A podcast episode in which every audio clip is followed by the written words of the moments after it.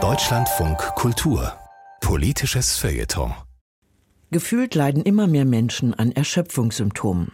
Faktisch belegen das neue Zahlen des Wissenschaftlichen Instituts der AOK. Demnach hat sich die Zahl der Arbeitnehmerinnen, die wegen psychischen Erkrankungen nicht arbeiten können, von 2021 bis 2022 um 48 Prozent erhöht.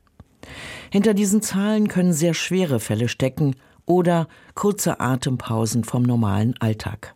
Aber der Trend ist klar. Immer mehr Menschen fühlen sich derzeit überfordert, beobachtet die Journalistin Anne Backhaus. Ein Bär müsste man sein. Die Tiere können so wunderbar ruhen, monatelang.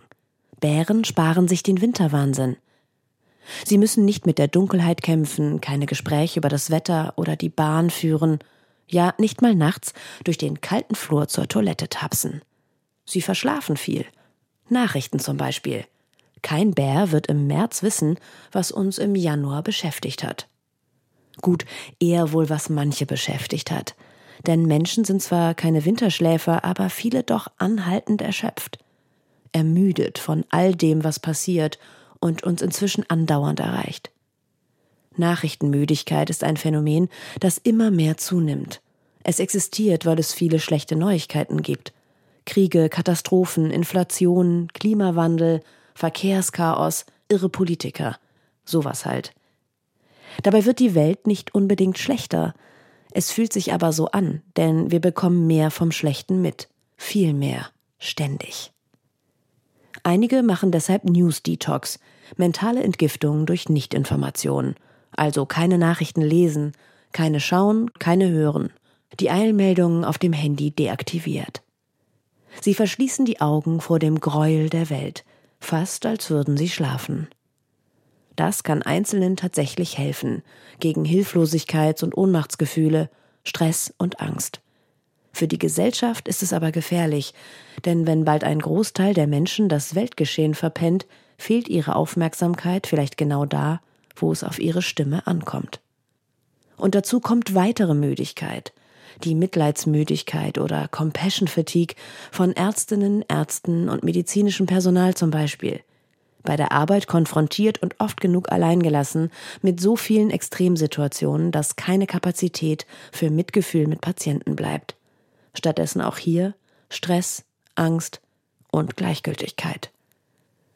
Alle möglichen Menschen in diversen Teilen unserer Gesellschaft leiden zudem an Mental Fatigue, mentaler Ermüdung, sind also von ihrem Alltag gestresst, gereizt und apathisch. Die Fatigue selbst, medizinisch eigentlich ein Symptomkomplex, der schwere Erkrankungen wie Krebs begleitet, ist aus dem Krankenhaus und direkt in unseren alltäglichen Sprachgebrauch geschlendert, taucht in TikTok-Videos wie im Feuilleton auf. Das Magazin The New Yorker beschäftigte sich kürzlich mit der großen Erschöpfung in Büros. Von so vielen, die ihrer Arbeit, Meetings, Brainstorming, Erwartungen, dem Umgang mit Menschen und dem Lösen nie endender Probleme überdrüssig sind. Autor Cole Newport beobachtet, dass Büroangestellte sich in eine allgegenwärtige Atmosphäre der Müdigkeit zurückgezogen haben. Müdigkeit, Fatigue, das klingt so schön harmlos. Es verniedlicht, wie hart überfordert und fertig viele sind. Ausgelaugt, leer, am Ende der Kraft. Erschöpft eben.